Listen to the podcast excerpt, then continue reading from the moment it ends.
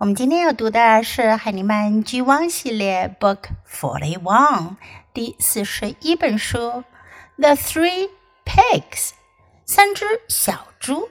This is a classic tale，这是一个非常有名的民间故事，相信你一定听过吧？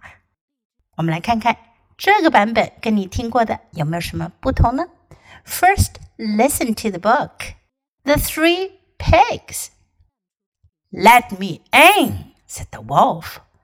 No, said one little pig. Then I will blow your house down, said the wolf. And he did.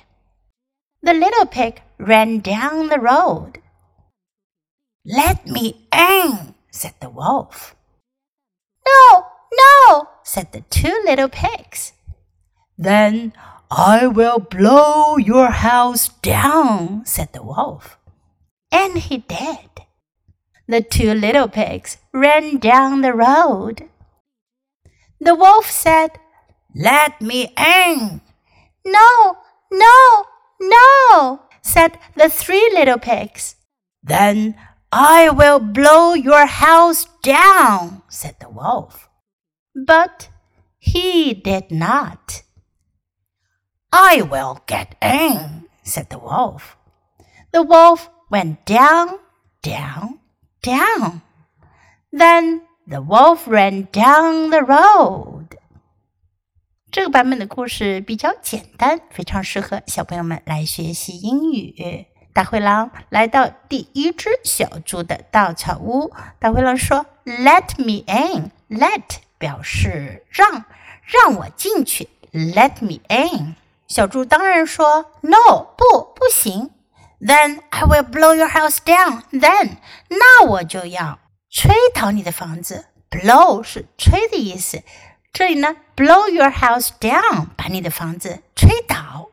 And he did，他就这么做了。因为第一只小猪的房子是稻草做的，所以大灰狼很容易就把房子给吹倒了。The little pig ran down the road. 那小猪就沿着路使劲的跑啊跑。这里呢，ran down the road 是沿着路往下跑。他跑到了第二只小猪的木头房子。Let me in, said the wolf。大灰狼又说了：“让我进去，让我进去。”Let me in。No, no, said the two little pigs. Then I will blow your house down, said the wolf. 大灰狼又说了这句话：“我会把你的房子吹倒，我就要把你的房子吹倒。” I will 表示我会，我要。And he did，他就这么做了。The two little pigs ran down the road。两只小猪顺着路往下跑，他们跑到了第三只小猪的砖头房子。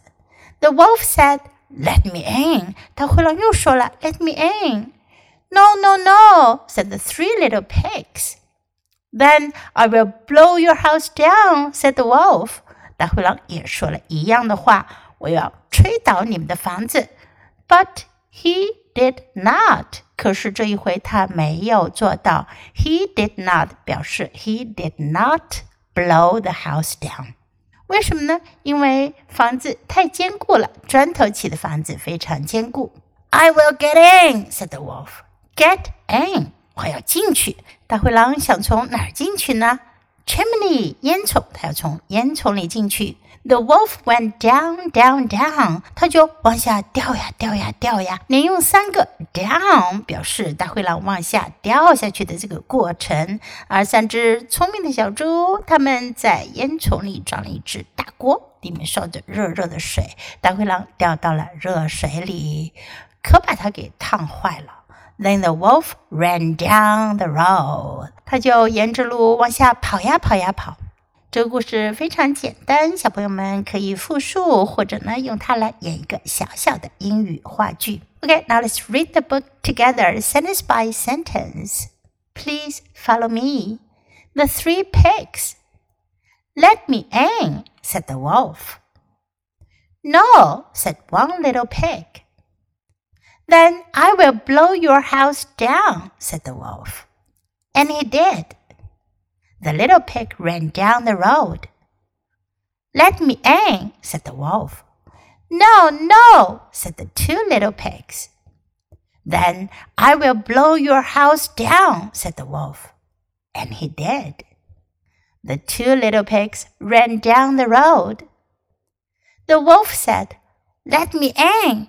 No, no, no, said the three little pigs. Then I will blow your house down, said the wolf. But he did not. I will get in, said the wolf. The wolf went down, down, down. Then the wolf ran down the road. 这本书我们就读到这里，别忘了要继续练习反复朗读，直到你熟练掌握哦。